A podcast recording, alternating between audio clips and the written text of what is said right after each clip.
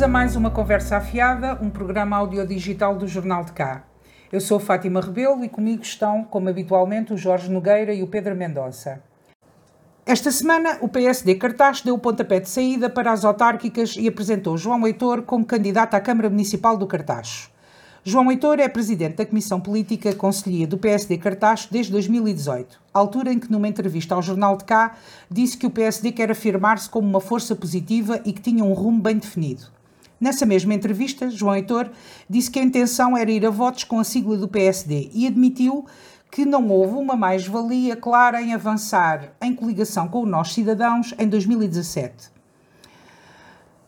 Poucos dias antes desta entrevista ser publicada em setembro de 2018, tu, Jorge Nogueira, que esta semana vou começar por ti, disseste nas redes sociais que o PSD estava à deriva. Hoje ainda achas isso ou achas que entretanto já encontrou o rumo certo e o que te parece desta candidatura uh, de João Heitor? Olá Fátima, olá Pedro.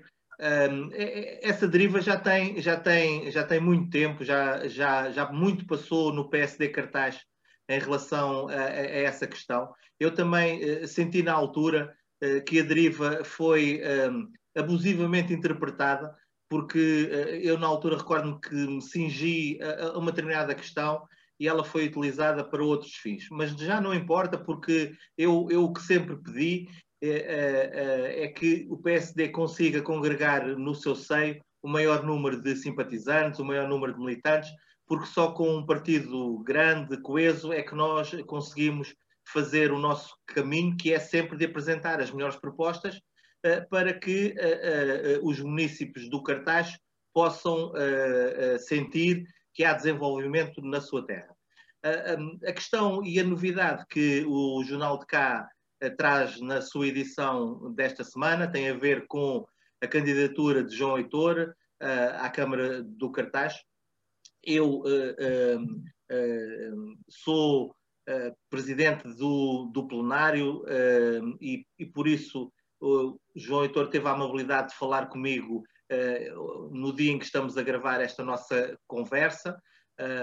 explicou-me eh, como é que foi a situação relativamente à votação em, comissão política e, e, e, ele será o candidato do PSD nas próximas eleições autárquicas. É, é, falta agora, pronto, ele também me ligou, já agora explico isso, porque vamos realizar no mais curto espaço de tempo um plenário um, e depois disso é, será desenrolada a campanha como todos esperamos. Eh, sobre o João Heitor, eu, eu já o conheço há muitos anos, ele também tem muitos anos de, de militância e de experiência política, tem um percurso profissional sólido, foi sempre construído à margem da política e, e, e, sempre teve uma forte presença na comunidade do cartaz. Uh, ele, eu, assim, e, tendo, e fazendo uma reflexão, nós hoje, se fizermos a história da vida associativa do, do Conselho nos últimos anos, uh, o nome do João Heitor já figura sempre, ou seja, tem que figurar sempre porque, do ponto de vista daquilo que é o desporto, do ponto de vista daquilo que é a cultura, o associativismo, ele desde há muito tempo está ligado a estes movimentos. E depois também nas questões políticas, não nos, esquece, não nos podemos esquecer que ele desde há muitos anos faz parte de várias equipas que se candidataram a vários órgãos uh, autárquicos. Por isso, uh, para mim, aos meus olhos, a escolha de João Heitor acaba por ser a mais na natural. Eu eh, sempre fui daqueles que acha que o presidente de uma comissão política eh, tem que ser, tem que estar sempre preparado para eh, enfrentar todos os desafios em nome dos militantes que representa. Uh, e isso é a, a figura de um presidente de uma comissão política, e por isso acho que aquilo que o João Heitor está a fazer é algo normal é lógico no percurso que o PSD está a fazer, no percurso de afirmação que a Comissão Política está a fazer, e agora é, é, é esperar que, no caso, o cabeça de lista à Câmara, João Heitor, saiba interpretar a vontade e os anseios dos cidadãos do Conselho e consiga reunir em equipas às várias autarquias lo, lo, locais os melhores e, e que eh, consigam dotar esses melhores eh, dos melhores projetos para o Conselho. Esse é o desejo. Eu reconheço que isto que eu acabo de dizer é o desejo de qualquer partido, é o, acho eu que é o desejo de qualquer movimento que surja, mas no nosso caso, no caso do PSD, há uma responsabilidade acrescida porque nós uh, já vimos desde há muito tempo a apresentar eh, propostas, a apresentar soluções e que, infelizmente, para o PSD, e eu às vezes digo, e, com, e, e acho com razão, infelizmente para o cartaz, não têm sido tão apreciadas e tão elogiadas e tão valorizadas uh, pela, pelos eleitores, as propostas que o PSD vai, vai apresentando, como eu entendo que seriam merecedoras. Mas, mas para já é, é aquilo que, que me apraz dizer sobre a candidatura de João Heitor à Câmara Municipal do Cartaz nas próximas eleições autárquicas. Segundo fonte próxima da Comissão Política, eh, o jornal sabe que o João Heitor foi eleito por eh, unanimidade como eh, cabeça de lista do PSD a estas autárquicas de 2021. Pedro Mendonça, o que te parece a ti este arranque? O que te parece a ti esta candidatura? Olá, quem nos está a ouvir, e olá Jorge, olá Fátima. O nome de João Heitor ser por unanimidade mostra, primeiro que nada, uma coisa, que é o, algum, alguma, algum turbilhão que existisse no PSD eh, não existe. Portanto, o João Heitor parece ter pacificado um, o partido. Também me parece, por aquilo que, que conheço do João Heitor, e, e, exatamente como o Jorge disse, quer dizer, há muitos anos para cá, é difícil acompanhar uh, a vida do cartaz pela, pelas redes, pelos, pelos jornais ou mesmo presencialmente, sem, sem uma pessoa se cruzar com o João Heitor, não é? Portanto, ele é um, um elemento ativo na comunidade e isso só por si é, é importante na democracia, não é? Portanto, há, há, há, esse, há esse bónus que ele traz ao PSD.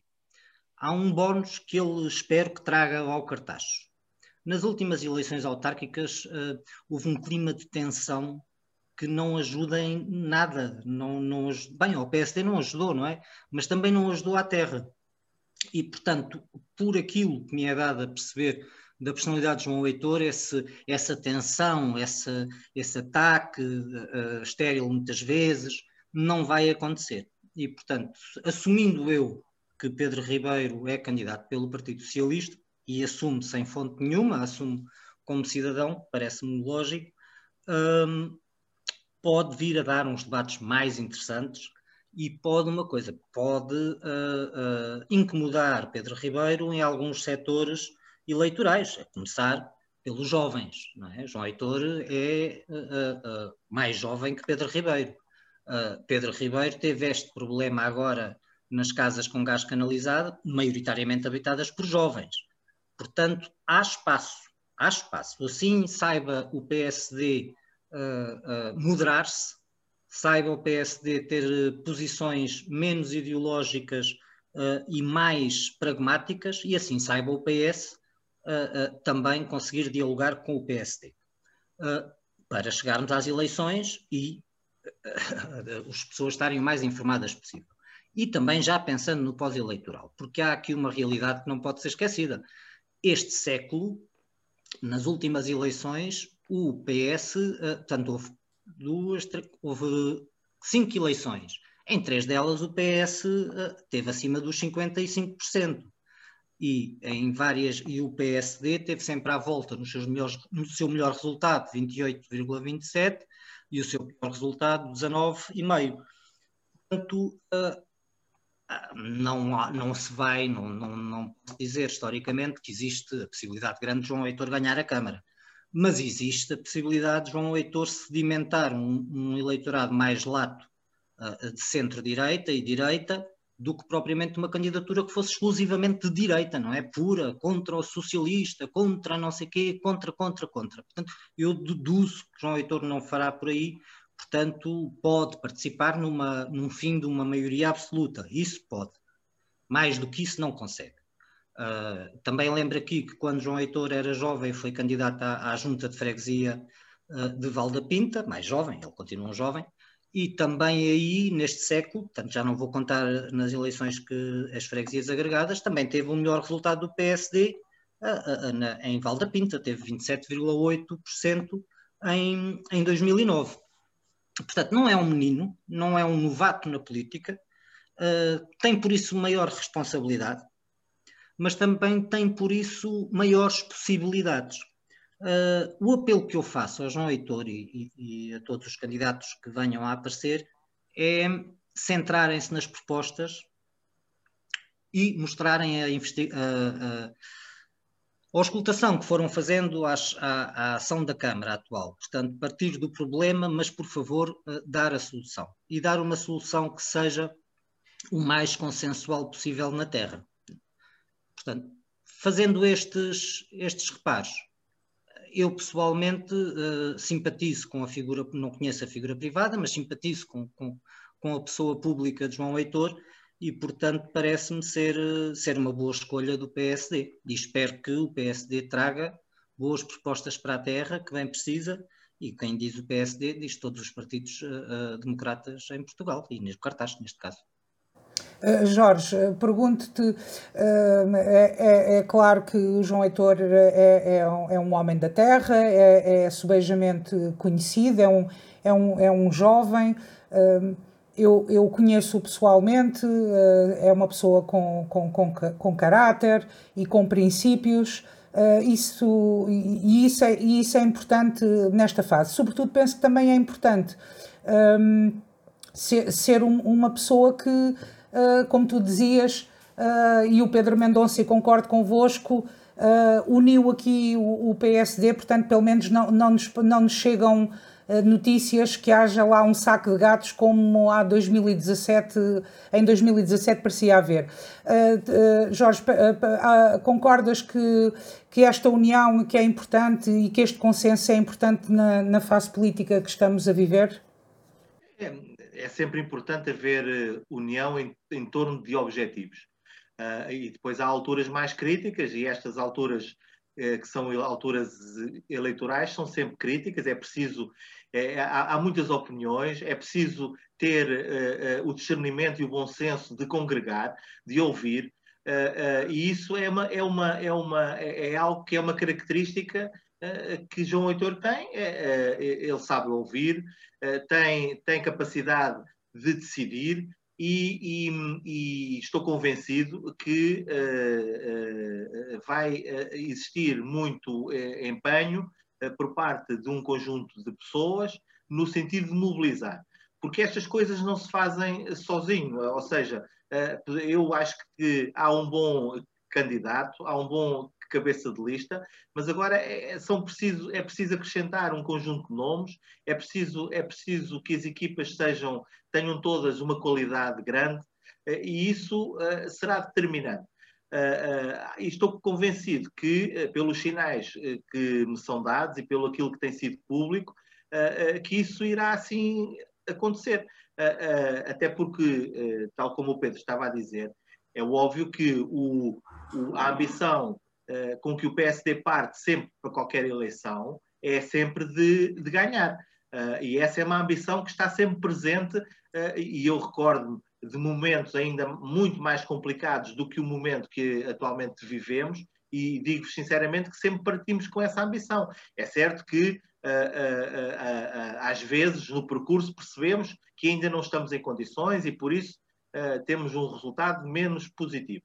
Desta vez, eu acho que há aqui um conjunto de sinais que a população foi dando, uh, uh, que o, aqueles que vão gerindo o poder autárquico no cartaz também nos vão dando, de desgaste, porque isso é, é algo que temos que sempre ponderar. eu não partilho inteiramente daquela ideia que alguns transmitem que o poder não se ganha, mas perde-se. Eu acho que há aqui sempre uma mescla, mas também sinto que ao longo dos anos o Partido Socialista tem vindo a perder algum, algum capital. E isso, e isso faz com que uh, uh, os partidos que disputam o poder, uh, que disputam a Câmara, tenham que investir em determinadas áreas, em determinadas zonas. nunca nos podemos esquecer que a cidade do Cartaz representa 50% daquilo que, é, daquilo que são os votos uh, uh, no Conselho. Portanto, não é, com isto não estou a dizer que não devemos uh, valorizar o nosso papel nas freguesias, mas nunca podemos perder a, a, noção de que a cidade é determinante. E a cidade com os, os seus abstencionistas porque há aqui, isto também é válido para todas as eleições, mas no cartaz isto continua a ser muito válido. Há uma imensidão de gente que nenhum partido ainda percebeu porque é que, ou como é que pode levar essas pessoas a votar. E, e isso, isso é que é, é determinante. Uh, uh, eu acho que temos que todos fazer um esforço nesse sentido de perceber porque é que eleição após eleição há uh, um conjunto de pessoas que se recusa a votar. Eu acho que a responsabilidade é nossa, eu acho que a responsabilidade é, do, é dos partidos que não conseguem apresentar propostas uh, que cheguem a essas pessoas.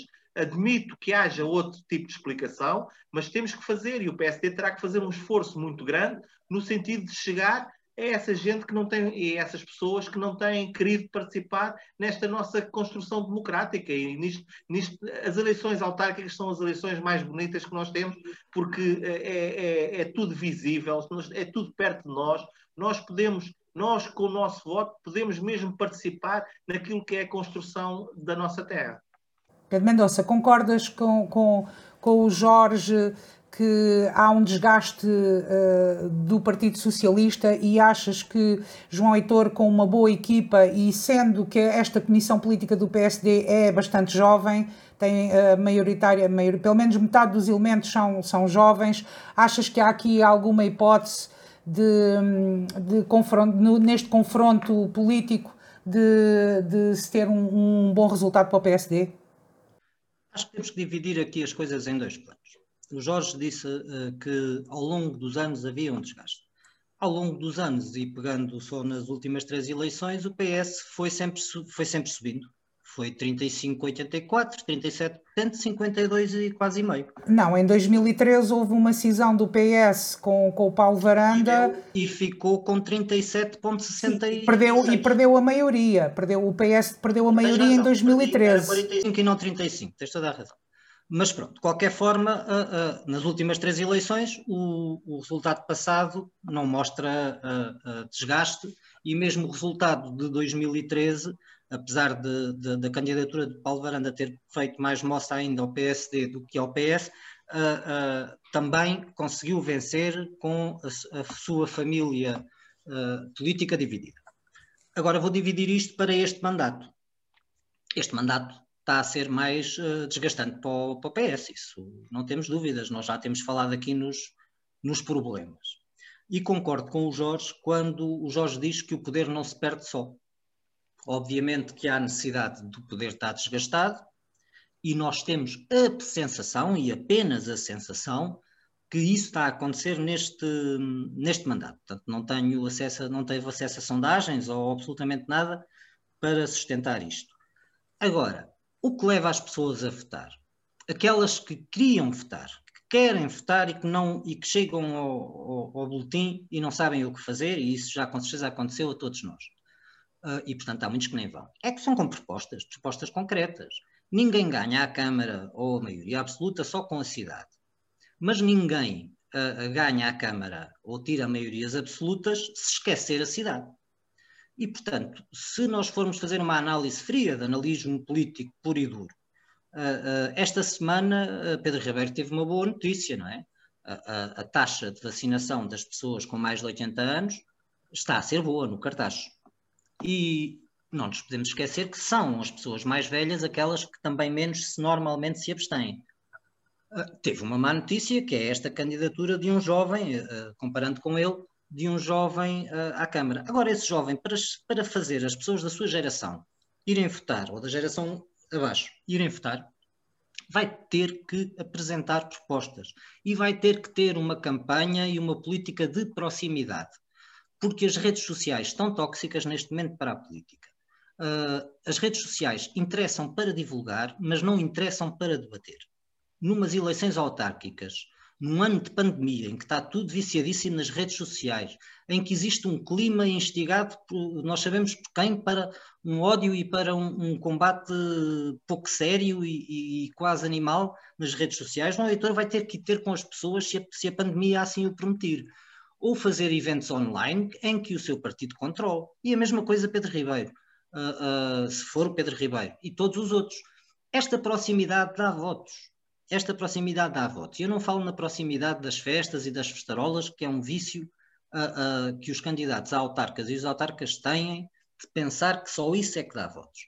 Até pode dar alguns votos, mas não traz nada para a terra. E, portanto, eu digo a proximidade de falar efetivamente com as pessoas, com, com grupos, com associações, mas falar. E com cidadãos. Haver uma possibilidade de bairro a bairro as pessoas saberem qual é a proposta. Vamos pensar em bairros novos do Cartacho. Quantos deles precisam efetivamente de pequenas, grandes mudanças? E, portanto, quer o candidato do maior partido da oposição, PSD, quer o candidato do poder, vai ter que, o PS, vai ter que chegar a outubro e dizer isto às pessoas. Senão as pessoas não vão votar. Senão as pessoas não vão votar. E vamos pensar na Quinta das Correias, que é um bairro enorme. É um bairro maioritariamente jovem. É um bairro onde, as pessoas, onde os seus habitantes sucessivamente se queixam de várias situações. Eu não vivo lá, portanto não memorizei a, a, as queixas, tirando os espaços verdes. Uh, ora, os grandes partidos vão ter que ir com essas pessoas, vão ter que ter um discurso para essas pessoas, e um discurso diferente para as pessoas de Valada, e um discurso diferente para as pessoas de Pontevel.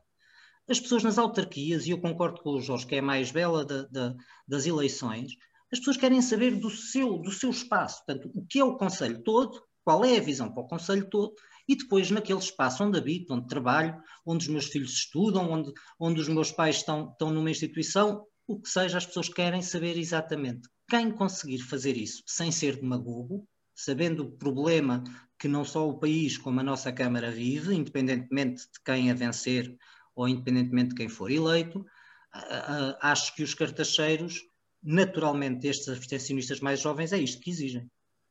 Em 2000... Deixa-me só dizer uma coisa, Fátima. Eu, eu acho que nós, uh, ah, um, e o Pedro referiu aqui uh, uh, várias, vários instrumentos de campanha que sempre estiveram ao dispor dos partidos, mas nós neste momento vivemos um tempo em que estamos, não estamos, não podemos utilizar um conjunto de instrumentos. Eu não acredito que, este, que neste verão vão existir festas, as festas tradicionais, e isso é, mais um, é menos um momento que uh, os partidos sempre aproveitavam para partilhar e para se juntar. Uh, não, eu não acredito que até uh, à realização das próximas eleições autárquicas esta noção de distanciamento social caia, desapareça. O que significa que a proximidade entre os candidatos e os eleitores terá que ter eh, novos contornos. Ou seja, isto para dizer que os desafios que estão neste momento colocados a todos aqueles que serão candidatos nas próximas autárquicas são tremendos.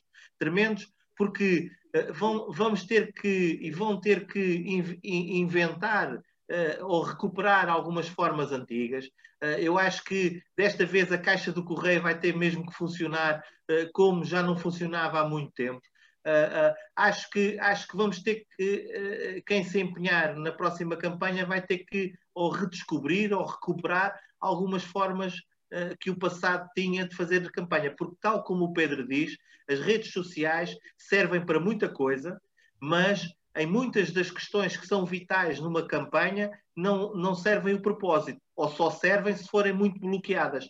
E isso é algo que neste momento nós temos muita dificuldade em relação é, é essas questões e nós, simples cidadãos, sabemos que a rede social uh, muitas vezes é, é, algo que é insuportável, intolerável e, e, não, e não se pode aceitar uh, o, o que lá se encontra. Há uma outra questão que eu gostava de frisar, que é, uh, acho que muitas vezes falta aos partidos que se dispõem a, retirar o poder ao Partido Socialista no cartaz, falta a definição de dois, três objetivos grandes uh, e a clara identificação uh, em torno desses objetivos. E eu espero que a equipa liderada por João Heitor tenha essa capacidade de definir para o Conselho do Cartaz, sendo ele um jovem, tendo ele uh, conhecimento de outras realidades, de realidades muito distintas do Conselho do Cartaz, eh, tendo, a, tendo a possibilidade e tendo estudado eh, muito daquilo que é eh, o desenvolvimento do ponto de vista um, de uma cidade pequena como é a nossa, eu, eu acho que, que ele vai ter a obrigação de, dentro de pouco tempo, nos dizer claramente quais são os seus dois, três principais objetivos. Eu, se me permitem, dou-lhe um conselho ou digo que já que há um que é a Câmara ser um potenciador de criação de emprego. Eu acho que nesta definição, que é uma definição que a Câmara tem que investir tudo em potenciar a criação de emprego. E eu sinto que nos últimos anos, nos últimos largos anos, a Câmara tem feito às vezes uns arremedos de procurar a criação desse emprego, mas o que é efetivamente verdade é que não há nos últimos anos nada de palpável que nós possamos dizer que foi a Câmara que ajudou a criar e a, e a, criar mais emprego para este Conselho. E o que eu sei, tal como vocês sabem, é que todo o desenvolvimento gira em torno das pessoas que se fixam. E as pessoas fixam-se se tiverem o emprego. Porque a primeira condicionante para uma pessoa se fixar tem a ver com o distanciamento relacionado em relação ao seu trabalho. E isso é determinante para nós. Portanto, nós podemos andar aqui a inventar coisas, a inventar propostas, mas enquanto o cartaz não conseguir, do ponto de vista da, daquilo que é a atratividade de, de empresários, de atratividade em relação a empresas para gerar emprego, eu acho que vamos sempre continuar parados. Jorge, só, peço desculpa, só, só fazer aqui uma, uma, um complemento. Uh, gerar emprego não chega, porque uh, há muitos jovens que têm apetências em, em áreas de trabalho que não têm que existir no cartaz, só que dificilmente existirão. O acesso ao emprego é que, para mim, tem que ser a pedra de toque uh, dos partidos. E o acesso ao emprego é, por um lado, gerar emprego e, por outro lado, ter, dar possibilidade de haver uma mobilidade e um acesso a Lisboa e a outras cidades. Mas a Lisboa já é bom, porque nós somos, nós temos uma terra com equipamentos suficientes para dar uma qualidade de vida às pessoas uh, tem é que ser mais bem gerida e, e, e financeiramente e, e, também com isto não estou só a culpar os atuais porque tem sido uma sucessão de tragédias financeiras no, no início do século. Portanto, é o acesso ao emprego. O acesso. Porque quem prometer que vai criar emprego no cartaz para absorver uh, uh, quase uma geração, uh, eu sei que não era o teu propósito, mas é demagogia, não é? Portanto, é o acesso. Eu acho que aí todos concordamos. Eu, sinceramente, hum, concordo convosco que realmente tem que haver criatividade nesta, nesta campanha, porque não, não vai ser fácil, porque estamos em contexto de pandemia. Uh, concordo que uh, tem que haver ideias basilares e, e, e, que as pessoas as entendam, porque normalmente uh, agarra-se em eixos e dá-se uns títulos Uh, que isso não diz absolutamente nada às pessoas e no fim vai-se espremer aquilo e aquilo não, não, não é nada, e tanto assim é, e pegando no aquilo que o Jorge disse inicialmente, o resultado das últimas autárquicas, com o PS a recuperar a sua maioria absoluta, significou que houve, conseguiu, aliás, conseguiu esse resultado com metade dos cartacheiros do Conselho a não votaram, a não votarem. Votaram metade das pessoas. E vocês falaram várias vezes na cidade. Por exemplo, na cidade, a diferença entre o maior partido, que é o Partido Socialista, e o segundo, que é o PSD, são mil votos. Ou seja, tudo isto é possível, não estamos a falar de nenhuma loucura. Agora, é preciso ser bem pensado, é preciso ser bem comunicado às pessoas e é preciso uma boa equipa. Ah, porque não, não, não, não é uma pessoa sozinha, é preciso aparecer uma boa equipa.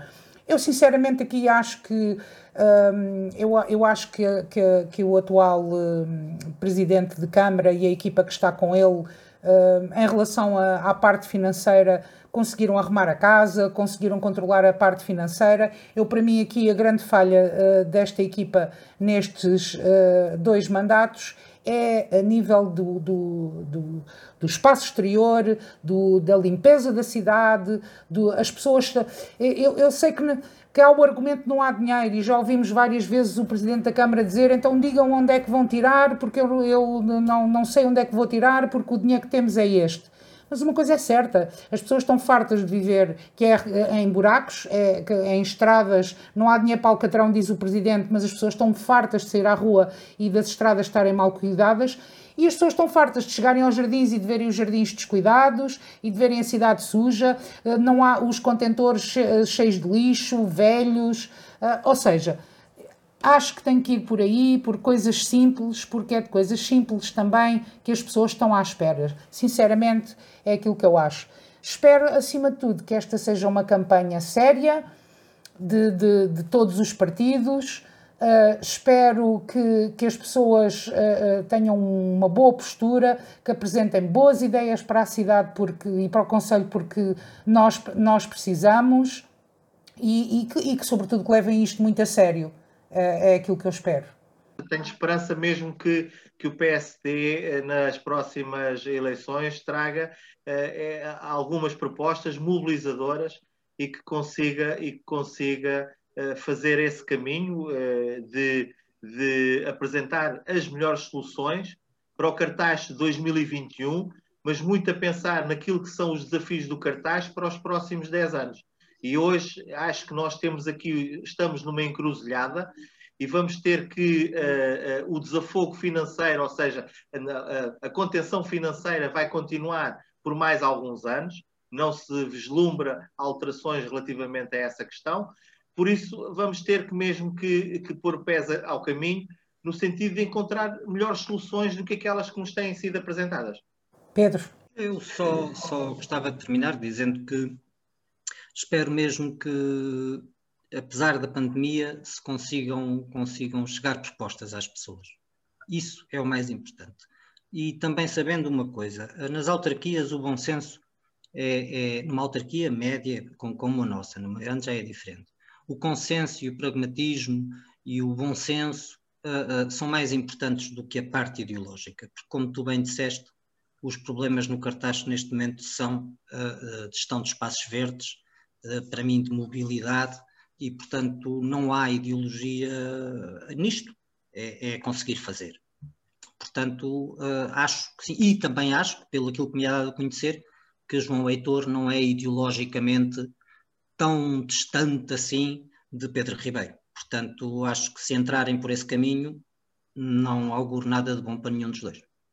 Não, as pessoas não, não, não estão à espera de ideologias nenhumas, as pessoas estão à espera de respostas práticas e as pessoas, penso eu, não é? Que as pessoas estão à espera que alguém lhes diga é isto que nós queremos para a Terra, para o futuro. É isto. Fátima, eu ainda sou mais, ainda posso colocar a questão mais simples. As pessoas querem um retorno relativamente àquilo que pagam. E querem ter retorno, querem ter retorno nas suas vidas, dos impostos que pagam, daquilo que, que, pagam de IMI, querem ter um retorno, querem ter retorno e querem que a Câmara lhes dê retorno, quer nas vias, eh, eh, quer nas estradas, quer nos jardins, quer na saúde, quer na educação, querem retorno. E, e isso é que, é, é, é, que, é que tem sido uh, uh, não, não tem sido verdade, no, ou seja, não, não, no cartaz não tem conseguido dar esse retorno aos seus municípios. Por comparação, e nós podemos, nós como vamos, felizmente, passando por outros conselhos, vamos constatando e vamos verificando que noutros conselhos, aqui bem próximo de nós, que há 15 anos estavam eram, tinham uma qualidade de vida muito inferior à nossa, conseguiram dar esse retorno aos municípios e nós não dar a volta. As pessoas, as pessoas precisam de sentir uh, esperança uh, e, uh, e, as pessoas precisam de sentir que, aquela, que, que ali está um caminho. Eu, eu, para, para mim, parte por aí. Pedro Mendonça, tens algo que queres finalizar? Podemos arrancar para o, para o, avançamos para o tema seguinte. Então vamos avançar para o tema seguinte.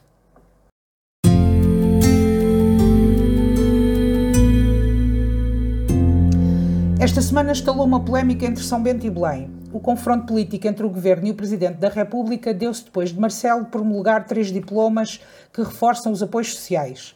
Estes diplomas resultam daquilo que, na gíria política, se chama um acordo negativo, uma vez que foram aprovados no Parlamento por toda a oposição e só o PS votou contra. Entretanto, o governo decidiu pedir a fiscalização sucessiva da constitucionalidade dos diplomas, invocando a lei Travão que impede a Assembleia de aprovar aumentos de despesa para lá do orçamento. Pelo meio, o Primeiro-Ministro andou a mandar recados ao Presidente da República e Costa tentou forçar Marcelo a travar as leis dizendo que se abria aqui um precedente para o futuro. E Marcelo disse que não, que não quer crises políticas nem pântanos e avisou que isto não é para ser política corrente.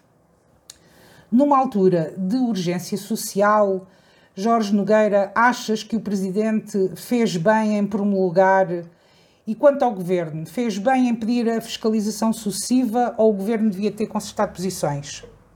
Oh, Fátima, eu uh, adorava responder com uh, propriedade e com um conhecimento uh, do ponto de vista das matérias constitucionais, que eu acho que isso era uma felicidade para mim, em primeiro lugar, mas também para os nossos ouvintes. Eu sou um mero espectador, um, um peão, sou um mero peão neste xadrez.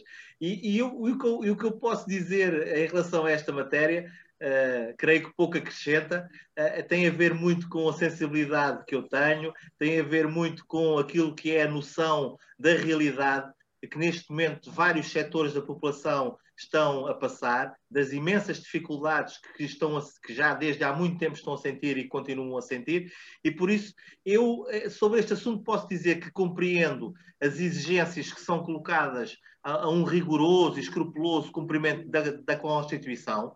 Eu sou uh, uh, apologista e um defensor que se cumpram sempre aquilo que são, aquilo que é a Constituição. Uh, uh, isso daí não sai, por isso aqui há pouco tempo fiquei surpreendido com uma interpretação que o Tribunal Constitucional teve relativamente à vida, e isso foi para mim um espanto, porque não estava à espera, e, e, e, nesta questão também acho que deve, devem ser respeitadas aquilo que são as normas constitucionais. agora, há, há, aqui, há aqui uma questão que, se formos ao cerne desta questão, vamos encontrar uma lei aprovada contra a vontade do Partido Socialista uh, uh, que concretiza uh, um conjunto de apoios sociais que o próprio governo do, do PS já tinha anteriormente prometido, mas não tinha sido concretizado naquilo que, naquilo que foi a definição da lei do Orçamento de Estado. e são coisas que são uh, essenciais para um conjunto de pessoas e de setores da nossa sociedade, porque nós não podemos esquecer que aquilo que está em causa é a continuação dos apoios na assistência à família, uh, com teletrabalho, é o alargamento a novos grupos que foram excluídos uh, injustamente é, são os apoios aos profissionais de saúde e aos trabalhadores independentes e aos sócios gerentes, e isso são questões que a todos nós deve causar preocupação. Eh, quando dizias há pouco que era uma, um, um, um, acordo negativo, uma coligação negativa, eu, eh, se quisesse ser brejeiro, dizia não, é um acordo positivo porque vem trazer mais apoios sociais.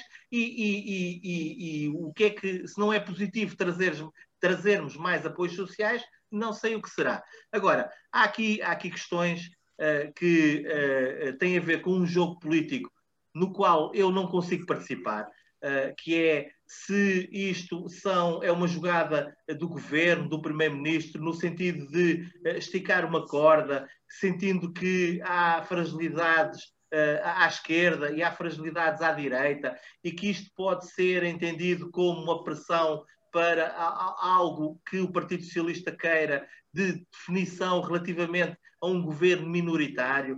Uh, uh, se isto é, de alguma forma, uma, uh, uma jogada política do Presidente da República no sentido de, mais à frente, retirar dividendos daquilo que neste momento estamos a viver, eu sobre isso já há pouco consigo acrescentar, porque não, não volto a dizer, estou muito distante dessa estratégia, desses negócios, eh, eh, tenho, tenho os pés e nos, eh, com uns sapatos muito mais pequenos do que os analistas que conseguem verificar tais coisas. Mas há coisas que eu sei, e sei que o governo, naquilo que. porque são dados e também foram até demonstrados e até dados pelo nosso Ministro das Finanças, que do ponto de vista da execução orçamental, as medidas que estavam contempladas na lei que foi aprovada por todos os partidos, à exceção do Partido Socialista, havia dinheiro e há dinheiro para conseguir concretizar tais medidas. Por isso, eu acho, volto a dizer, acho que aquilo que são normas, aquilo que são limites constitucionais, eu acho que devem ser cumpridos, mas também desde o primeiro dia, e eu lembro-me que foi, do ponto de vista das publicações que fiz nas redes sociais, a primeira coisa que eu disse com a pandemia foi que todos os nossos limites iam ser testados. Limites da nossa vida e limites constitucionais.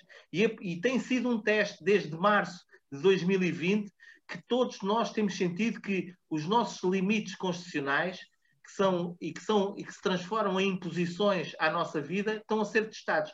Este é, uma, é um é, é, foi o, o, passar um limite relativamente àquilo que é a ação do governo e eu aí acho que os governos são soberanos na execução e concordo que uh, os parlamentos têm um momento para aprovar os orçamentos e que depois não podem desvirtuar esses orçamentos porque uh, se os estão a desvirtuar estão a negar a um governo executivo a execução desse mesmo orçamento. Agora, nós vivemos tempos de excepcionalidade e o que, é para, o que é para mim espantoso é que o Partido Socialista não tenha, em tempo de orçamento, uh, uh, cumprido com aquilo que prometeu relativamente a, a, estas propostas que agora fizeram com que todos os outros partidos se unissem em torno delas. Oh Pedro, eh, tendo em conta que estamos num momento de pandemia e que o governo escolheu argumentar com questões jurídicas Achas que o Primeiro-Ministro foi pouco hábil a gerir tudo isto e provocou este braço de ferro? E, e pergunto se achas que o Presidente, eh, ao, ao promulgar esta, estes diplomas, deu a, a, mão à oposição? Eu, como o Jorge também não tenho assim grandes conhecimentos, quer dizer, alguns temos, não é, de, de, de irmos além dos jornais, mas não, não, sou constitucionalista. Mas há politicamente aqui uma coisa, que é uh, António Costa uh, ao mandar para o Tribunal Constitucional, que é uma coisa do mais impopular que há, há de estar crente que o Tribunal Constitucional lhe vai dar razão. Também disse ontem que, eh, portanto, estas decisões do Tribunal não são retroativas. Portanto, uh, os, apoio, os, os, apoios, os apoios, em princípio, mas os apoios uh, aprovados pela oposição uh, são são justos, não é? Acho que nem o próprio, o, espero eu, nem o próprio António Costa discorda deles. Acho, como diz o Jorge, acreditando no nosso Ministro das Finanças, uh, conseguimos encaixar uh, estes apoios no, no orçamento, uh, porque disse que não ia fazer outro, e, portanto, o Presidente da República aqui julgo que das duas uma, ou fez uma jogada política feia no sentido de tentar puxar os, os, as orelhas ao Primeiro-Ministro, atenção que és minoritário, que eu não acredito, ou pôs a sua, o seu bom nome de constitucionalista em causa a bem dos apoios sociais. Porque o que é que eles conseguem com isto? António Costa, a oposição e o Presidente da República. As pessoas vão receber apoios sociais. E, portanto, se o Presidente da República não, não promulgasse a lei, as pessoas não iam ter uh, apoios sociais. Mas também sabia que se o, se o Primeiro-Ministro mandasse as coisas para o Tribunal Constitucional, ainda por cima com um recadinho a dizer, por favor, não façam retroativos, que a gente tenha para isto, há aqui uma coisa que, que parece consertada. Agora, era um precedente grave. Era um precedente grave tratando-se de ultrapassar a Constituição. Mas António Costa, combinado ou não com o Presidente da República, manda para o Tribunal Constitucional que, se uh, uh, for uh, sensível à emergência social, demorará o tempo necessário para avaliar isto, não é? E quando eu digo isto é, espero eu que as pessoas continuem a receber durante alguns meses o apoio social e espero eu que o Tribunal Constitucional, se vier a, a, considerar isto inconstitucional, o faça numa fase da pandemia em que já não haja essa necessidade. Portanto, não vejo aqui ninguém a sair fragilizado. Porque António Costa é o Primeiro-Ministro. E quando as pessoas receberem o apoio, quem lhes deu o apoio foi o Governo. A oposição não sai fragilizada porque mostrou que se pode, consegue unir e pôr uh, assuntos seus na agenda e vai sempre lembrar às pessoas que foram eles que lhes deram esse dinheiro. O Presidente da República não sai para já fragilizado porque foi com a sua assinatura que as pessoas recebem apoio. E Marcelo, pelos vistos, não se importa que à frente lhe tirem a razão, porque parece-me o objetivo era político, era puro e duro, ele próprio hoje disse ao Expresso que é o direito tem que estar ao serviço da política e não a política do direito. Com isto, muitas pessoas fizeram muitas interpretações, aquilo que eu interpretei foi eu tomei uma decisão política. O direito, depois que vier à frente, já é outro, já são outros assuntos. Portanto, eu acho que neste momento uh, conseguiu-se aqui uma conseguiu-se aqui uma, uma situação em que podem sair todos a ganhar, inclusive os cidadãos. Uh, não quero acreditar que António Costa está obcecado a esse nível com o déficit. Dizer, se, se assim for, é um grande disparate. Eu, a mim, o que me parece, sobretudo, é que tenho, tenho dificuldade em, em, em pensar que Marcelo Rebelo de Sousa, sendo ele um constitucionalista, uh, que pusesse de alguma forma em xeque uh, esse, esse, esse, seu, esse seu lado, porque ele, antes de ser Presidente da República, ele era constitucionalista. Fátima, mas antes de ser constitucionalista, é um humanista. Lá está.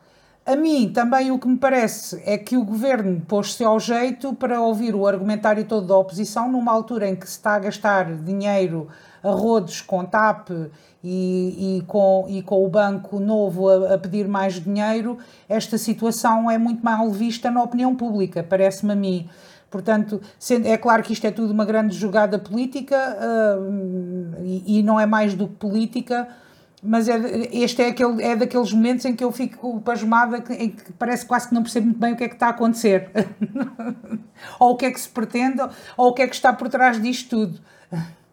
Sim, mas dizem, dizem os especialistas no comentário político em relação a estas matérias que há aqui uma questão de futuro que é para aqueles partidos que uh, uh, ambicionam governar, e é o caso do PSD e é o caso do CDS, que este, ao, ao terem aderido e ao se terem juntado esta coligação, poderão no futuro pagar por este ato, porque é algo que tem uma interferência direta naquilo que, é, que são os limites da governação, é efetivamente assim, mas nós às vezes esquecemos, ou alguns de nós esquecem-se, que nós vivemos em tempos extraordinários, em que temos que olhar para uma crise que já nos assola e que nos próximos anos vai ser muito mais intensa do que está a ser até agora.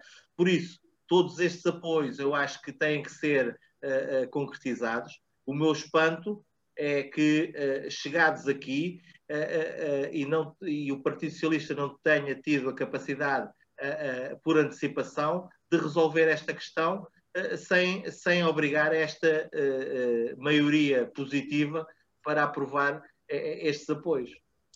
Eu acho que, ao nível de futuro, estamos salvaguardados porque foi para o Tribunal Constitucional. E o Tribunal Constitucional dirá, não é? E ou não, o Tribunal Constitucional não tem prazo, como é sucessiva, não tem prazo. Entretanto, isto é uma coisa completamente temporária e o, o Tribunal pode entrar naquela, pá, não vamos nem pôr em xeque o Presidente, vamos deixar isto passar, que entretanto a pandemia levanta e isto lá foi. Mas alguma decisão eu espero que tomem precisamente para haver esta, este, esta previsibilidade do regime democrático, não é? Seja, tu tens pedidos de, de, de, fiscalização sucessiva de 2019 que o Tribunal ainda não se uh, pronunciou. pronunciou, não é? O caricato desta situação é que no ano passado, já no retificativo, tinha havido uma situação em tudo idêntica e em que o Presidente da República tinha alertado o Primeiro-Ministro para o facto de ele, enquanto Primeiro-Ministro e do Governo, estar a ser ultrapassado e limitado